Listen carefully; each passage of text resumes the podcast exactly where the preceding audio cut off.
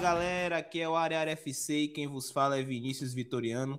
Hoje a gente vai para mais um episódio do Kickoff. Vamos falar um, tudo que ocorreu na sétima rodada da Premier League, falar de, dos jogos que ocorreram na, no sábado entre Sheffield e Liverpool, falar um pouquinho do jogo do Tottenham, jogo do Chelsea, jogo do Big Six no geral, né? O clássico entre Manchester United e Arsenal foi marcado por um jogo horrível, horripilante, segundo o Guilherme Gama, que terá uma participação especial nesse episódio. E falar também desse Leicester que não deixa de ser surpreendente, está na terceira colocação. E é isso aí. Hoje estou na companhia de Felipe Barbosa. Diga aí, Felipe. E aí, galera, vamos para mais um episódio e deixar claro que o Big Six, o Big Six hoje não tem nem Chelsea, não tem nem United. Pois é. O United é, tá o, longe. O Big, tá bem longe. Big tá Six tá hoje é longe. é outra parada. É, tem algumas surpresas no, no, entre aspas, Big Six aqui, né? Mas o United tá bem longe por enquanto. Bom, vamos começar com o jogo que ocorreu às 8h30 do sábado. Foi entre Sheffield United e Liverpool. Foi um jogo de ataque contra defesa, não foi isso, Felipe? Sim, e já esperava isso, já pelo que tinha sido Everton contra Sheffield United. E como eu falei no último episódio, não é todo o time que vai conseguir furar essa defesa do Sheffield. Os caras são muito bem organizados, muito bem postados. É um 3-5-2, variando, variando ali para 5-3-2. Às vezes vira até mesmo um 3-6-0, porque o Callum Robinson e o McBurn voltam para ficar atrás da linha da bola. É um absurdo que esses caras defendem. E para piorar a situação dos outros times, o Everton sofreu com isso, o, o contra-ataque deles é maravilhoso. Porque o, os três zagueiros permitem que eles ataquem com seis caras, às vezes sete, em bloco. Isso deixa qualquer defesa adversária no desespero. Né? Eles fizeram alguns contra-ataques perigosos contra o Liverpool, criaram uma grande chance que Adrian salvou, mas o jogo, como você falou, foi ataque contra a defesa. Pelo menos foi ali um volume de jogo no campo ofensivo maior do Liverpool, muito maior, e o Sheffield aí tentando um contra-ataque para matar o jogo, jogando por aquela bola. Agora, o jogo, um jogo foi, foi curioso, um jogo bom e tal. O Liverpool não fez uma de suas melhores apresentações. O trio de ataque foi muito mal. Mané, para mim, o pior dos três. Salah fez outro jogo abaixo. Firmino até tentava alguma algo diferente, alguma criação. Ainda assim, o Liverpool criou, criou chances, teve três chances de cara que seus atacantes displicentemente perderam. Mas é aquela coisa, desde a temporada isso acontece e aconteceu de novo. Quando o jogo parece que não vai não vai virar, o Liverpool não vai ganhar, acontece alguma coisa sobrenatural, sobrenatural de Almeida aparece e ajuda o time. Porque o Dan Henderson, que vem fazendo um ótimo jogo, um chute fraco do Ainaldo, ele tomou um frango grotesco, um negócio bizarro, e foi o suficiente para o Liverpool sair de lá com três pontos. Não precisou de mais nada, não, adiantou as chances perdidas, nada disso. Foi um chute que ninguém acreditava, que o goleiro frangou e saiu o gol. É, foi, foi isso aí o jogo. Com certeza, né? Também você falou muito bem do trio, né? O trio não foi bem na partida de sábado. E como foi um jogo de ataque contra a defesa, cabia aos dois defensores também iniciar as jogadas, né? Muitas vezes com passes verticais, né? Van Dijk fez isso para o caralho, né? É, foi. Fez de forma até muito frequente, né? Saturou até. Isso era, já era o esperado, né? A importância dos dois defensores. É, Mário Mar da ESPN na sexta-feira estava até comentando que estava curioso para ver o comportamento de Matip em relação a isso. Eu não tava tão curioso não, porque Matip muitas vezes ele dá uma Davi Luizada, né? Sai às vezes assim, deixando a posição e vai ataca muitas vezes, né? Lembrando que o time de Klopp é um time bastante vertical. Então, ele, os times do, do de Klopp, eles não têm tanta paciência para tocar muitos muitos passes, né? Tanto no campo de defesa como no campo de ataque. Muitas vezes eles forçam muitos é, passes. Para vocês ter, para você ter uma ideia, Felipe, os jogadores que mais deram passes na no Liverpool foram jogadores de defesa, né? Obviamente, que os jogadores de defesa eles dão os passes mais seguros, né? Independente do, do, do jogo, se o cara, se o outro time tá jogando de uma forma mais é, trancada ou não. Mas se você pegar a diferença dos quatro primeiros pro restante, é, é absurda. É, Alexander Mas... Arnold também não fez uma partida assim tão excelente, né? Fez uma partida tão boa no, no sábado, deu 98 passes, né? 98 passes certo. Matip vinha atrás com 88, Van Dijk com 85, né? E Andrew, Andrew Robertson com 77. Aí o resto é de 50 para baixo. Mas, então... isso, mas isso é natural pela postura do, do chefe. Sim, assim, sim. Se, se o time ele se posta no, no, seu, no, no seu último terço, no primeiro terço dele de defesa, não tem como você trocar passe com o seu trio de meio campo, né? Você trocar passe com o seu trio de ataque, porque tá todo mundo Com certeza. É isso, eu só quis é, exemplificar nos números, né? Falar isso nos números do quão o jogo foi, né? Principalmente em relação aos passes, né? E como os jogadores de defesa do Liverpool teve uma participação importante na construção das jogadas. Bom, o Liverpool hoje ele é o líder, né? Com 100% de aproveitamento, com 7 vitórias, está lá com 21 pontos. O Sheffield United está em décimo segundo. O Liverpool, que está em primeiro, vai enfrentar o Leicester. O Leicester no domingo aplicou uma goleada, deu 5 a 0 no Newcastle. Uma boa surpresa o Newcastle, não? A gente, ou, perdão, o Leicester, né? A gente já vinha falando de boas peças que esse boas peças individuais, como Yuri Tillemans, Madison, é, o próprio Vardy, Nididi, Praê, Ricardo Pereira e novamente o time correspondeu às expectativas do jogo contra o Newcastle e deu 5 a 0 O que, é que você tem a falar dessa partida, Felipe? O, o curioso foi que, a gente comentando em off aqui, né, eu tinha reclamado do primeiro tempo do Leicester, primeiro tempo bem burocrático, time tocando, tocando, tocando, tocando, mas não tinha aquelas intensidades e, e transições rápidas para fazer mais gols, que era o que merecia pelo que foi o primeiro tempo. E no segundo tempo foi completamente diferente, né? Tudo bem que o, o Newcastle perdeu um jogador tal, mas o segundo tempo foi um massacre. O, o 5 a 0 foi bem construído, assim, de forma acachapante. Newcastle que a gente já dizia que ia brigar pela, pelo rebaixamento, ia brigar para não cair mesmo com alguns investimentos interessantes, como o Joelinton, não ofereceu nenhum tipo de resistência. A zaga, que às vezes era elogiada no passado, principalmente o Fabian Char, foram muito mal, certo? Então, não, deu outra, né? Brigando, um time do que está brigando lá em cima, brigando pelo G4, um time que está brigando pelo rebaixamento, se sobressaiu e muito o time que está brigando lá em cima. E assim, o Vardy fez dois gols, ok, mas assim, eu queria elogiar muito o Andide, porque a partida que ele fez foi uma partida maravilhosa. Assim, ele, ele marcou muito bem, que é a, a função principal dele, é, ele é o cara que faz o trabalho sujo, o, o carregador de piano, só que moderno. E a forma como ele aparece no ataque para finalizar as jogadas, ocupando os espaços, é uma coisa assim inacreditável. E o gol dele foi um gol de primor, assim, pelo domínio, pela finalização, fez um jogo muito bom.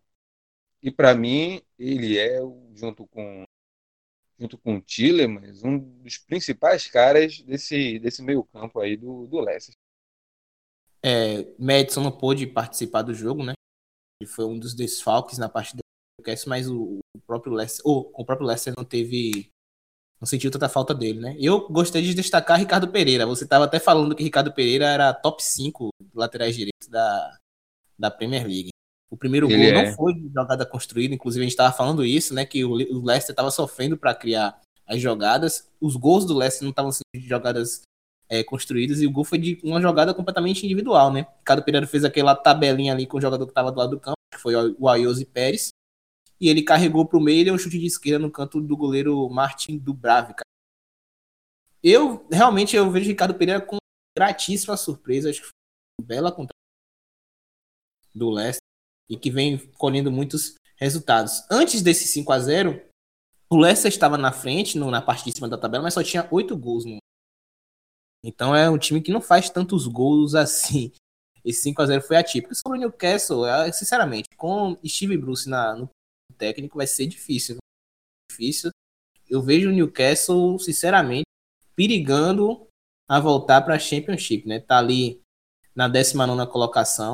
É algo a Cinco pontos apenas. Cinco pontos apenas. É, tá muito difícil para o Newcastle. Bom, o Newcastle hoje ele se encontra na terceira colocação com 14 pontos, 4 vitórias, 2 empates. O Leicester. Não o Leicester, não. O Leicester. Eu tô falando Newcastle direto, mas é o Leicester, certo? Com 4 vitórias, 2 empates e uma derrota. Bom, agora a gente vai falar de um jogo que foi, digamos assim, horrível. foi, foi horrível. Vamos, vamos ser claros, né? Porque é, Manchester United e Arsenal não foi lá um jogo para lá de inspirador, não. Se alguém quisesse mostrar a Premier League para alguém que é leigo, assim, ó, esse é o melhor, a melhor competição nacional que existe. Por favor, não mostre Manchester United e Arsenal, que não foi um jogo muito legal de assistir, não. Não foi isso, Guilherme? Olá, meus amigos do Kickoff, Felipe Barbosa, Vinícius, ouvintes. Meu nome é Guilherme Gama, quem não me conhece. Eu faço o Futebota, o programa Dupla Bavi, faço também o Esporteando. Estou aqui para falar um pouquinho sobre o jogo de ontem entre Manchester United e Arsenal. Agradeço desde já o convite. Vamos falar um pouquinho também sobre o Manchester depois, né? Já que todos devem saber, quem me conhece sabe que eu sou torcedor do Manchester United. Ok, para a gente não perder tempo, o jogo de ontem foi um jogo é, abaixo da expectativa, né? Foi um jogo, para dizer, chato, para dizer muito chato. Faltou muita criatividade dos dois times. É, mas no todo, eu achei que o Manchester United jogou melhor. Fez uma partida mais consistente, conseguiu chegar mais vezes à frente. É, finalizou mais, inclusive, teve 16 finalizações contra 10 do Arsenal. Porém, faltou um pouco de pontaria. O Arsenal contou com o Leno também fazendo boas defesas. E no fim das contas, o jogo acabou 1 a 1 é, o time do Arsenal, para mim, sentiu falta de Sebadios no time titular, então por isso que não, não conseguiu criar tantas jogadas. Eu acho que vocês vão analisar alguma coisa relacionada a isso aí, então eu não vou me adentrar muito na, no Arsenal.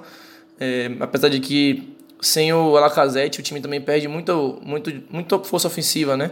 O PP ainda não deslanchou, só tem o Aubameyang, que é um cara que vem fazendo seus gols. Apesar de que ontem também não foi tão bem, né? Fez o gol, mas não foi tão bem na partida, não. É, quanto ao United, é, a gente teve desfalques importantes como o Abissaka, é, o, o, o Soshikae optou por Ashley Young na lateral, colocou o menino, o menino da base, o Axel Tuanzeb, para jogar na lateral esquerda. É, foram opções, tirando o Ashley Young, que ele tem sempre escolhido, até surpresas ele colocou o Tuanzeb na esquerda, né? tem, tem Marcos, Marcos Rojo no elenco, a gente sabe disso. É, mas o time entrou com essa formação, eu particularmente gosto, e eu achei que jogou bem, apesar de que o time com Lingard ali na frente não é muito aceitável, mas jogou bem e, e foi melhor do que o Arsenal. Não muito melhor, mas foi melhor. Para mim foi ligeiramente melhor do que o Arsenal e poderia ter saído com um resultado positivo. É, para a gente não ficar adentrando muito mais na, na partida em si, que foi uma partida pobre em termos de, de criação, foi uma partida pobre em termos de chances. Começou com intensidadezinha e a gente até pensou que poderia ser aqueles jogos da Premier League com bastante intensidade e bastante gols. Mas acabou que no fim das contas essa intensidade esbarrou na, na falta de criatividade dos jogadores, talvez na falta de qualidade também. E o momento do time, eu acho que os, os dois times não estão em, em grandes momentos, para falar a verdade. Então, o United, né? O, o Manchester United hoje vive um, uma crise Desde Mourinho, acho que vive crise, passou por um período bom com o Solskjaer quando ele chegou, mas esse período já passou, a gente continuou na crise agora é, e agora parece que vai se aprofundando cada vez mais. Então a gente empatou com o Arsenal ontem e já já estavam já novamente a cobrança foi muito grande em cima do Solskjaer. E esse é um ponto que a gente tem que falar, né? O, o Ole Gunnar Solskjaer está sendo muito cobrado pelos torcedores e acho que principalmente nas redes sociais, principalmente torcedores aqui do Brasil, não sei no, no mundo todo, né, não posso falar, mas eu tenho a impressão que na Inglaterra, né, e, e eu, ouvindo outros podcasts lá, da, de, por exemplo, dos correspondentes da, da ESPN lá na Inglaterra, na, eles falam que o, o, o, a torcida de lá, a torcida local, ainda apoia muito o Solskjaer. Então a gente tem que saber até quando vai esse apoio, porque isso é importante, né, para ele manter uma certa tranquilidade. Mas é, eu não coloco a culpa em cima dele, também não sou o maior defensor do mundo, mas eu não coloco a culpa em cima dele, né? Por exemplo, o jogo de ontem, o, eu achei que o Manchester foi melhor, ligeiramente melhor, e o time tomou um gol com uma falha do Axel Tuanzeb, que na saída de bola tocou a bola errado, e a bola permitiu que, que chegasse ao Aubameyang, né? Com a assistência do Saka, de cara pro gol com o De Gea. Então foi uma falha individual, uma falha de um menino novo, uma falha de um menino que ainda tá, tem potencial, é um bom jogador, ele é zagueiro, inclusive, também improvisado na lateral, mas que é um cara que é, falhou, falhou e custou isso a vitória, né? Provavelmente custou a vitória para o Manchester United. Então esse tipo de coisa acontece quando você tem um time que tem um elenco muito jovem, com jogadores ainda promissores. O principal jogador do, do ataque do Manchester nesses últimos jogos tem sido Daniel James, que é um cara que veio para ser um potencial. Ontem eu destaquei também o Andreas Pereira, jogou bem, eu achei que foi uma boa partida. É, o Rashford, que era para ser o cara que era para chamar a responsabilidade, tá tendo dificuldades, não tá conseguindo jogar bem, não tá conseguindo fazer seus gols, é, com a bola rolando. E o time sente muito a falta de Marcial, né, que saiu, tá lesionado. Então a gente perdeu o Lukaku na temporada e agora o Marcial virou centroavante titular e lesionou o Marcial e o Rashford está ocupando essa posição ali que eu acho que ele rende melhor na ponta, particularmente. Então, o Marcial saindo prejudica o time bastante. A gente não tem a reposição à altura. O nosso, nosso atacante reserva é, é Greenwood. E aí ele coloca o Rashford de centroavante para tapar esse buraco. E eu acho que isso prejudica muito o time.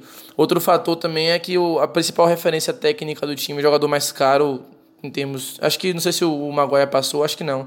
É o Paul Pogba ainda. Então o Paul Pogba é o cara que tinha que assumir a responsabilidade, tinha que um cara que poderia jogar melhor. Ele voltou ontem ao time depois de lesão também e não sumiu, não, não fez não fez o que a gente esperava dele, né, de protagonismo.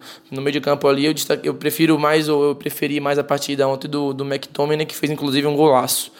É, mas o time do Manchester é, está pressionado. É, a, a acho que a, a torcida, principalmente que está aqui distante, não, não, entende muito a questão do, da diretoria, não sei, e eles pressionam muito o treinador. É, mas eu não atribuiria essa, não atribuo essa, esse problema do time hoje necessariamente ao, ao, treinador. Acho que talvez ele seja um dos últimos culpados, né? Porque se a diretoria não contrata tanto, a diretoria deixa um elenco ainda capenga. É, o ataque do time ontem, se você for olhar, a média de idade é muito baixa. É Andrés Pereira, Lingard. Lingard já é um pouco mais velho, mas é, Andrés Pereira, Daniel James e Rashford são jovens. É, não tem uma reposição à altura. Então acho que o time precisa a gente tem que ter mais paciência com o time e com o Soshikaé. Infelizmente, é, continuar protestando contra a diretoria, o Glazers out. Os Glazers só têm utilizado o Manchester como forma de lucro e a gente já falou isso aqui também. É, e para dar uma concluída, acho que o que esperado até o Manchester atualmente ocupa a décima colocação com nove pontos. Eu acho que a gente pode esperar que o Manchester acho que vai melhorar por mais que ainda esteja nessa, esteja nessa crise aí, eu acho que vai melhorar um pouco, vai é, conseguir chegar pelo menos a brigar pela Champions League. Apesar de que é uma briga árdua, né? A gente sabe que a Premier League tá, tá dura. Acho que o Leicester vai continuar ali em cima, o, o Chelsea e o Tottenham também. Então, o Manchester vai encontrar desafios aí pela frente. Então é isso aí. Eu, eu agradeço o convite de vocês. Muito obrigado por abrir essa oportunidade aqui de falar sobre o Manchester, é sempre prazeroso para mim falar sobre a Premier League que eu acompanho, além do campeonato italiano que eu acompanho para analisar a Premier League, eu acompanho como um torcedor mesmo. E muito obrigado aí, grande abraço aos ouvintes e aos meus colegas aí.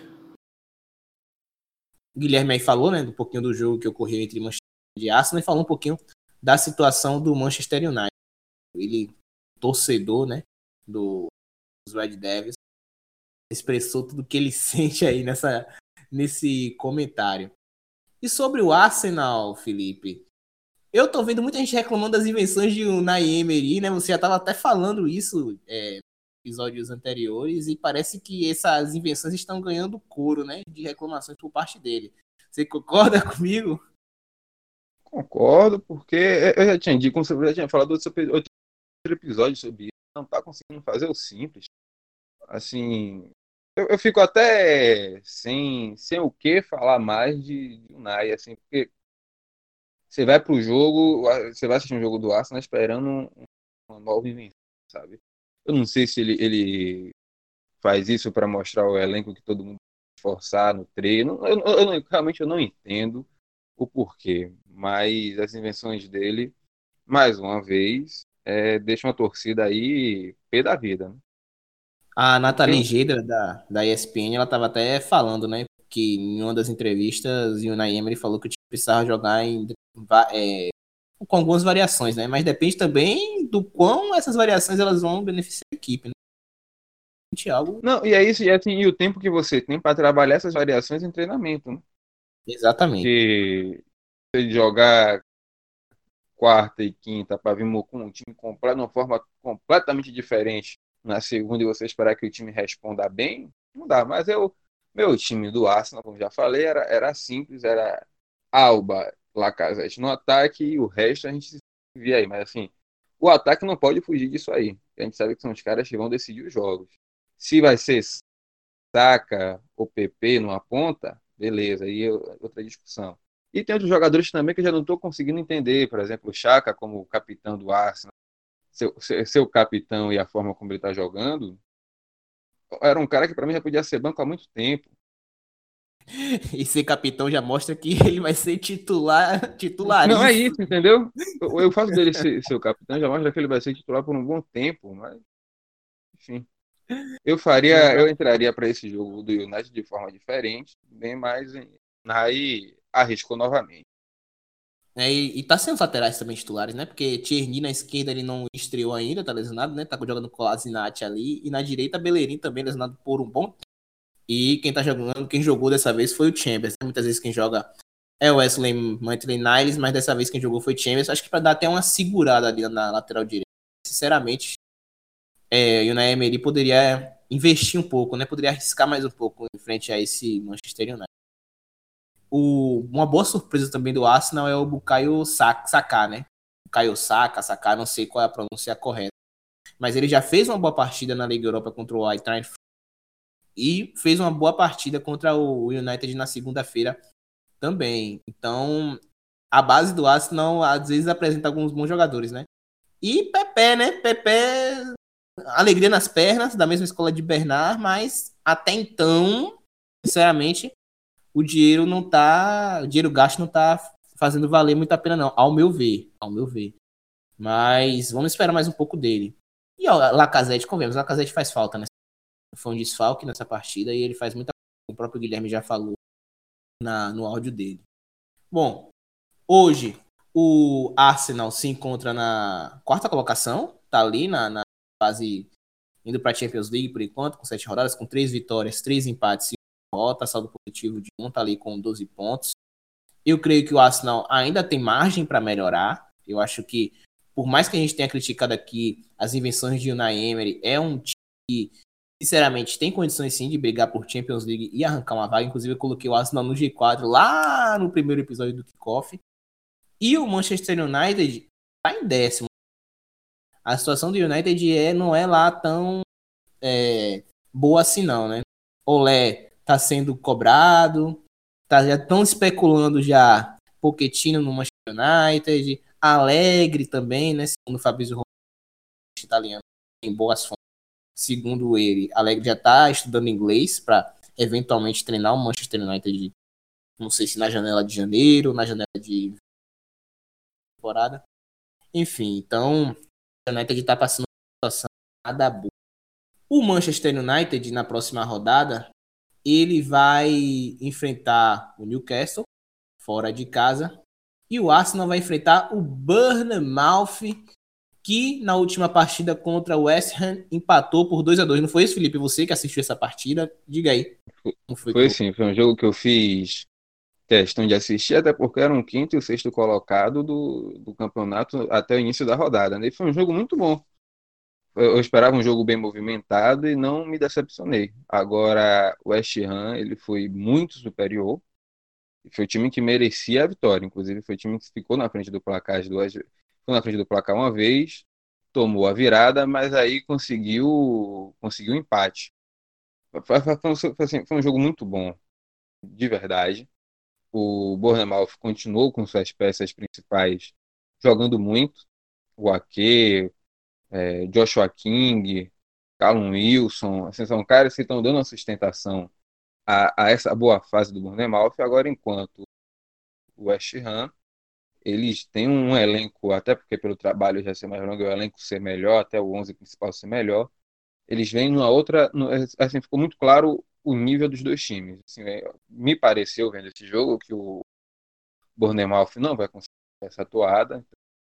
Não me surpreenderia o Bournemouth já está em oitavo, mas daqui a pouco cai para décimo, décimo primeiro por ali, mas o West Ham me parece ser um time mais pronto para tentar essa vaga aí por Liga Europa, brigar mais ali em cima. Felipe Anderson, para mim, é dono do time, foi o dono do jogo.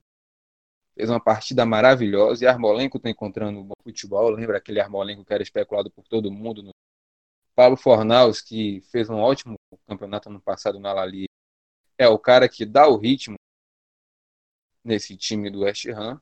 É o cara que controla o jogo, que procura as melhores jogadas, que dá o alívio. E Sebastian Haller é realmente foi caro, claro. Mas é um cara que na frente leva perigo para a zaga, porque ele é, ele é, forte, ele é alto, ele é habilidoso, então fazendo o pivô, principalmente, os zagueiros estão sempre preocupados com ele. Ele consegue, fazendo essas movimentações, sempre abrir espaço para quem está tá chegando por trás, seja um meio campo central ou, ou um ponta que está vindo na diagonal.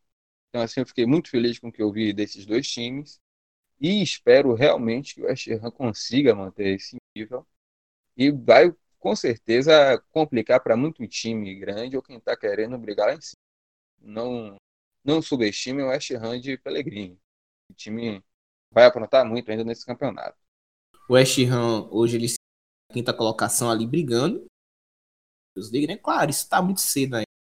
Muita coisa vai rolar ainda, mas tá na parte de cima da tabela ali com, com 12 pontos, 3 vitórias, 3 empates e uma derrota. O Bournemouth também tá ali na parte de cima, na primeira página da tabela, na oitava colocação. Também tá uma, uma, uma cena embolada ali, do quarto colocado até o nono, né? É, do, o Arsenal tá com 12 e o Crystal Palace, que é o nono colocado, está com 11. O Bournemouth vai enfrentar o Arsenal, já falei. E o West ele vai pegar o Crystal Palace em casa no próximo sábado. Fala-se que, que ganhou do Norwich, né? Sim, que ganhou do Norwich. Norwich o Norwich está com aquele, aquele mesmo problema que já comentou aqui em outros episódios, porque a zaga deles é tenebrosa. E eles não é. fazem questão nenhuma de, de, de, defender o mínimo possível, né? Se querem jogar para frente tal, e aí acabam sendo presos das fases. Deram, não, é sério, ganharam do Cis, tudo bem, Sim. parabéns. Mas, mas quando você olha, são quatro derrotas nos últimos cinco jogos. De fato. A exceção realmente foi o jogo contra o City. Perdão, não ofereceram nenhuma, nenhuma, nenhuma resistência pro Palace. Nenhuma. Norwich ele se encontra na 17 colocação, tá ali brigando para não cair para Championship, para não para não voltar, né? Para não voltar aí. Então, é uma das piores defesas do campeonato, a segunda pior defesa do campeonato, já sofreu 16 gols. Perde para o Watford, que é o último colocado, que sofreu 20 gols. Isso, o Watford que ressuscitou o Wolves, né, nessa rodada. Ah, foi o jogo dos desesperados, né? Tanto o Watford como o Wolverhampton. Inclusive, foi a primeira vitória do Wolverhampton no campeonato. Foi é. a primeira vitória do Wolverhampton. O Watford ainda é a única equipe que não venceu a Premier League. Che... Ravi Garcia saiu, Kiki Flores chegou, aí teve aquele empate contra o Arsenal e todo mundo achou, olha, o Watford agora vai se recuperar, né? Aí tomou oito. mesmo. Diga, Felipe. Aí não, aí a turma tinha que se recuperar, tomou oito e agora tomou dois, tomou mais dois, né? Dez gols em dois jogos. Não fez um, não fez um gol. Só sofrimento aí. Viu? Só sofrimento, é. De fato. Bom, o, agora a gente. O Watford tá, quase, o Watford tá quase o Havaí aqui do Brasileirão. É, tá, tá nessa pegada aí do Havaí mesmo. Duas vitórias e cinco derrotas. Tá, tá difícil. Ou dois empates, perdão. Dois empates e cinco derrotas. Tá difícil para pro Watford. Agora a gente vai falar de um jogo que ocorreu às 11 horas da manhã sábado, que foi entre Chelsea e Brighton. Chelsea venceu tranquilamente o Brighton por 2 a 0 com gols de Jorginho de pênalti e outro gol de William, né? O William que está sendo tão adorado pelo torcedor do Chelsea. Ironia, tá, gente? Porque o William não está sendo nada pelo, pelo torcedor do Chelsea. É, Felipe, parece que o Chelsea tá se aprumando, viu? Primeiro jogo que não sofreu gol, primeiro clean sheet e a primeira vitória de Frank Lampard no Stamford Bridge, né? Foi realmente muito boa essa vitória do Chelsea e destaque para Jorginho. Jorginho foi muito criticado temporada passada por jogar ali na, na Não na frente de que é muito forte falar isso, né? Ele no, no, no Sarribol, geralmente, ele jogava ali na frente e iniciava a jogada. Digamos que é um construtor de jogo defensivo ali, né? Mas é, mas é o frente de zaga mesmo. A posição dele é essa mesmo. Só que a função, essa... a função é outra. A função é outra, exato. E ele era muito criticado por jogar ali, né? Inclusive, eu lembro até ano passado um jogo emblemático do Tottenham que o som passou por ele sem conhecimento. E da partir Sim. daquilo ali, ele foi muito criticado. A torcida do Chelsea criticava bastante ele e parece que ele tá dando uma volta por cima, né? Jorginho fez uma ótima partida contra o Brighton e o Chelsea hoje se encontra na última colocação. Você tem algo a dizer desse jogo contra o Brighton? Você falou bem, foi um jogo tranquilo e o Brighton tem que agradecer muito a Matt Ryan, né?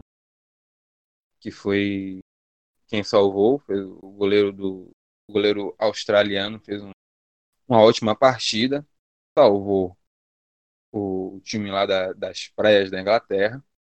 Mas fora isso, só elogia mesmo o Chelsea. A zaga foi segura, né? Também o Brighton só fez um chute no gol, não foi esse negócio assim, meu Deus, levou perigo. Mas assim, o volume de jogo do Chelsea foi bem, pressionou, criou chances. E, e, hoje esbarrou, hoje não, no último jogo esbarrou no, no Matt Ryan. E o Brighton, que perdeu para o Chelsea, vai enfrentar o Tottenham, que venceu o Southampton por 2 a 1 e com um a menos, com o Aurier, foi expulso no início da parte, no início da partida, em meados de 31 minutos do, do primeiro tempo, já tinha feito até 1 a 0 com o Godinho Dombele e depois Aurier expulso, Ings empatou e depois Harry Kane fez logo 2 a 1 e jogou com a menos e Lohri, apesar de ter falhado, depois Isso, fez né? um que, jogo... e, e que falha, né? Sim, uma falha uma galinha, foi um frango, um autêntico frango. E aí ele venceu por 2 a 1 o Tottenham. É, e, não, assim, o Luiz falou, mas o Angus Gunn também falhou no gol do Endobelé. Sim, foi, eu também achei, eu achei também essa, essa falha. Ninguém falou na hora, eu olhei assim, não é possível. Porque assim, é, é, é, o, que eu, o que eu considerei foi o seguinte, eu acho que foi reflexo, a bola ia diretamente no, no rosto dele, ele tomou uma bolada na cara. Aquele reflexo que você faz de tirar o rosto, tá ligado? Da frente. Sim. Eu pensei algo nesse sentido, porque a bola tava em cima dele ali para ele tomar aquele. Com certeza, real, realmente. E o Tottenham, impossível não falar. É, a gente tá gravando numa quarta-feira de manhã, dia 2 de, set... 2 de outubro. O Tottenham levou 7 do bar. Mais que levar é. 7, Felipe. O Tottenham levou 4 gols de Gnabry, com todo o respeito a Gnabry que é um jogador, vai lá, meieiro, diz João Henrique, é um, um jogador meieiro, mediano, fez quatro gols no Tottenham. E, sinceramente... Sim, aqueles, aqueles, problemas do Tottenham que a gente imaginou que tinha e que parecem tem, estão começando a aparecer aí, né? Sim. Eu tava até lembrando disso, eu tava lembrando isso ontem, rapaz, Felipe falou dos problemas do Tottenham, de jogadores querendo sair, insatisfeitos por não terem saído, realmente é algo a se preocupar com Aí, aí eu olhando, eu olhando a, a escalação do, olha o time do Tottenham, você vê que o Alderweireld queria sair, não saiu. Daniel Rose queria sair, saiu. Eriksen, isso que a gente sabe. Não sei outros, não sei se Son teve alguma proposta boa e queria deixar o time. Então você começa a ver que os problemas estão estão aparecendo aí, né? Porque você tomar sete em casa, mesmo que seja óbvio, é o Bayern, ótimo, mas é aquela coisa, mas Champions League, em breve, outro programa aí. Sim, com, com o João Diniz vai gente... sair o programa da, da, Champions League, verdade. É, pra gente, pra vocês poderem ouvir. Agora, voltando para Tottenham e Southampton, é, o, o Southampton fez até um, um bom segundo tempo, teve chances, não salvou. É, eu lembro bem de uma cabeçada do, do Yoshida, que ele fez uma ótima defesa e tal. Mas fora isso também não teve. O, o, o não teve muito perigo. O Southampton finalizou mais, mas é muito aquela coisa de chutar de longe, sem muito levar muito perigo a, ao gol de Loris. Eu lembro bem dessa cabeçada. E eu, eu, queria elogiar também o segundo gol do Tottenham, que foi o gol do Kane, que aquilo ali foi um contra-ataque de manual, né? Foi, foi, foi um belo gol. Um belo uma gol. jogada maravilhosa. E Kane, inclusive, até fazer um gol, quase fazer um gol de meio campo. Ele estava irado.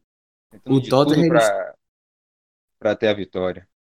O Tottenham hoje ele se encontra na sexta colocação, tá com 11 tá ali naquela aquele bololô ali do quarto até o nono lugar. Tá com 3 vitórias, empates e 2 derrotas. Fez 14 gols e sofreu 9. um saldo até bom, né? Em comparação às outras equipes ali naquele bolo. As equipes têm um saldo positivo de um. O saldo de, de gols conta muito na Premier League, então é algo a se valorizar. Então tem muitos times ali com saldo positivo de 1, gente com saldo negativo de 1 e o Tottenham com saldo positivo de 5, é algo a se sobressair em relação Agora a gente vai falar do, digamos assim, o jogo de o último jogo de maior relevância que teve na rodada. A gente já falou da situação do Everton na, no último episódio. Quem quiser ouvir sobre a situação do Everton, ouça o episódio anterior do que o Everton enfrentou em casa um Manchester City avassalador e obviamente, perdeu por 3 a 1 Natural a derrota do Everton frente ao City. Porque eu, sinceramente, esse Everton tá sem palavras para esse Manchester City. E o. Ou para esse Everton. E o Manchester City, hein, Felipe? O Manchester City mecanizado que deu 3 a 1 no, no é, isso Aí, isso aí, a gente, a gente teve essa, essa discussão pesada aqui antes de começar essa gravação. De gente dizendo que é mecânico e tal. Para mim, é mecânico, mas não é aquele mecânico feio. Eu vou, eu, eu vou fazer propaganda aqui de um outro podcast, que é o podcast do Cláudio Machado. O podcast se chama Hoje Sim, Hoje Não. E lá vocês ouçam a entrevista do Fernando Diniz. Fernando Diniz ele fala que o ápice do futebol é quando o time entende perfeitamente o que fazer e o treinador se torna obsoleto. O que é que ele quer dizer com isso? Ele fala que chega um momento que o treinador quiser sair, não dá mais treino, não quer fazer mais nada, o time vai jogar e vai ganhar jogos. Ele dá esse exemplo com o Audax dele, onde ele ficou quatro anos e o time chegou na final do Paulistão. E para mim é o que está acontecendo com esse City. O time tem três ou quatro temporadas juntos, basicamente o mesmo elenco, acrescentar uma ou outra peça, e o time sabe exatamente o que fazer de que chega a ser chato. As movimentações são sempre iguais. Não, não vou dizer que são previsíveis, mas nos mesmos jogos você consegue identificar os mesmos movimentos dos jogadores certo? Você consegue ver nitidamente isso aí. É as mesmas jogadas, mas como é que você para? Essa como é, é que você não toma o gol? A gente estava discutindo sobre o, o, o, primeiro gol, que foi o gol de Gabriel Jesus. Foi a oitava assistência de De Bruyne na, na, Premier League. E assim, a gente perdeu as contas de quantos gols o City fez assim esse, nessa temporada. Que é aquela jogada que a bola vai para a linha de fundo, a bola volta para o meio campo ou seja, o De Bruyne, ou o Davi Silva, ou o Bernardo Silva, teve uma race também nesse jogo, a bola volta para quem está ali na ponta da grande área, o cara cruza no segundo pau, e quem está ali no segundo pau, no caso do, do jogo contra o Everton, foi Jesus, mas podia ser Agüero, podia ser o Sterling, chega fazendo gol. Cara, essa jogada do City é batida, tá todo mundo vendo que os caras estão fazendo isso todo jogo, mas ninguém consegue parar pela qualidade que o time tem.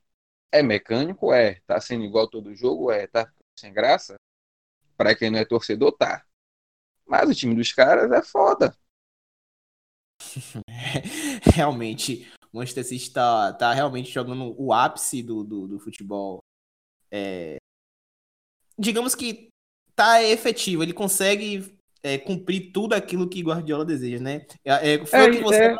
antes, se Guardiola saído da equipe, se não tiver no, na, na, no, ali na, na, beira do gramado, o time sabe muito bem o que fazer. Pronto, o nível de se essa tá semana, por exemplo, vai ter data FIFA aí, vai voltar data FIFA, se Guardiola falar assim, não vou voltar mais, vou viajar de férias, o City vai jogar da mesma forma que está jogando aí. O time aprendeu. O Barcelona passou com o Guardiola. O Bayern realmente não acompanhei, mas deve ter passado possivelmente no Bundesliga. É, o, o time chegou no auge ali. Eu, é assim, Aí pode ser uma questão que o Guardiola, quando estava no Barcelona, falou sobre isso. Ele falou que ele não sabia mais como melhorar aquele time. Por isso que, ele, que o time já Foi, sabia o que tinha que fazer. Não sei se no City ele vai chegar nesse ponto, ou se ele vai começar a reformular o time para tirar peças, colocar outra gente para dar uma oxigenada. Mas o time é isso aí, cara. O time é perfeito. Aproveitando isso. já estou no embalo aqui, falar do gol de Marreis, que foi uma cobrança de falta maravilhosa. Não entendi foi, o pico. Eu não sei se vou, vou botar aquilo ali como falha, porque a bola aqui que é um pouco quebra ele. Mas foi uma cobrança de falta maravilhosa. E para mim, Fernandinho falhou no gol do Ever. Foi, foi, foi. Fernandinho falhou. Fernandinho falhou. Fernandinho falhou. Não dá para você afastar uma bola daquele jeito ali. Agora vamos dar um desconto que também não é a, a zagueiro, não é a, não é posição. Não, não, eu entendo, mas assim, você tem que saber dar um bico forte. Né? E, e você falou de Marrez, Marrez está recuperando, né? Porque a primeira temporada de Marrez no Manchester City não foi lá tão boa assim, e ele vem fazendo boas atuações agora nessa atual temporada. É, Ele é, não, ele, é um cara, ele é um cara bom, muito bom, né? E, Um e destaque- pro jogo de Guardiola, Guardiola precisa desse cara que parta pra cima e quebra o ritmo de ficar só tocando, etc, etc, etc. Ele é esse cara que faz isso aí. Sim.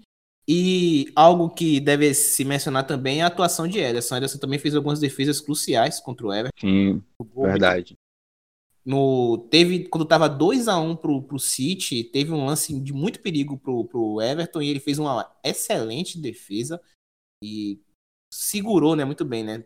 Passa uma segurança enorme para esse time do, do tanto com a bola, tanto também debaixo das traves. Ele, apesar de ter tido algumas falhas nas rodadas anteriores, principalmente com o Tottenham ali no gol de Lamela, ele é um ótimo goleiro, inclusive tá entre os três melhores goleiros do mundo, segundo o prêmio da FIFA no prêmio The Best, apesar de eu não gostar muito dessas premiações. Mas realmente Ederson vem fazendo boas partidas, né? As últimas foram ótimas partidas. Eu- Realmente ele vem fazendo um bom, uma boa temporada. Bom, o City, como vocês bem sabem, ele tá no encalço do Liverpool, tá na segunda colocação, vitórias, um empate, uma derrota. Está Em com calço 16 vírgula, né? Que são, são cinco pontos de diferença. É, cinco pontos, né? Mas um tropeço do Liverpool cai pra dois, né? Vai ser os dois, Felipe. Os dois, até o final da temporada. Não, isso aí eu sei. Isso aí eu sei, mas agora a distância tá um pouco maior. Na, ver- É. é. É, pra mim, é melhor você dizer que o Leicester tá no encalço do City do que o City no encalço do Liverpool. Isso é sem clubismo. Imagine, imagina. o Manchester City ele vai enfrentar o Wolverhampton na próxima rodada no, lá em Manchester no no Eu, domingo. eu, tô com pena, eu tô com pena do Overhampton. tá com pena, né? Porque, assim, tudo bem que pode ser volta de, de data FIFA, o Guardiola poupa algum, algum time, alguém, alguns jogadores, é, e a pancada não seja tão forte, mas o jogo vai ser. Nossa, Sim. E o Everton ele vai enfrentar o Burley fora de casa num sábado, 11 horas da manhã. O Burley que empatou com o Aston Villa, certo? Empatou. foi, foi, foi, um, a um. bom, foi um bom jogo também esse aí, viu? Foi. Foi um não jogo bem, bem movimentado. É, o Wood salvou ali o, o Burnley da derrota já no finalzinho do jogo, já tinha passado dos 30 e tal. E o, Burnley foi de novo aquela maravilha que o Sandate sabe fazer, né? Bola aérea, time fechadinho e vamos pra frente. É. Adoro, você adora uma bola aérea. Demais. É, Ai, você vê que o time é esse mesmo, que ele bota Chris Wood e, Ash- Ashley Barnes na frente e fica chuveirando até, uma- até a hora que a bola entra e sai o gol. Porque Esses caras, assim, o que, o que a gente pode, que eu posso elogiar desses dois, de Wood e Barnes, é que eles são efetivos. Se eles tiverem uma chance no jogo, eles vão fazer o gol. Certeza. Com certeza.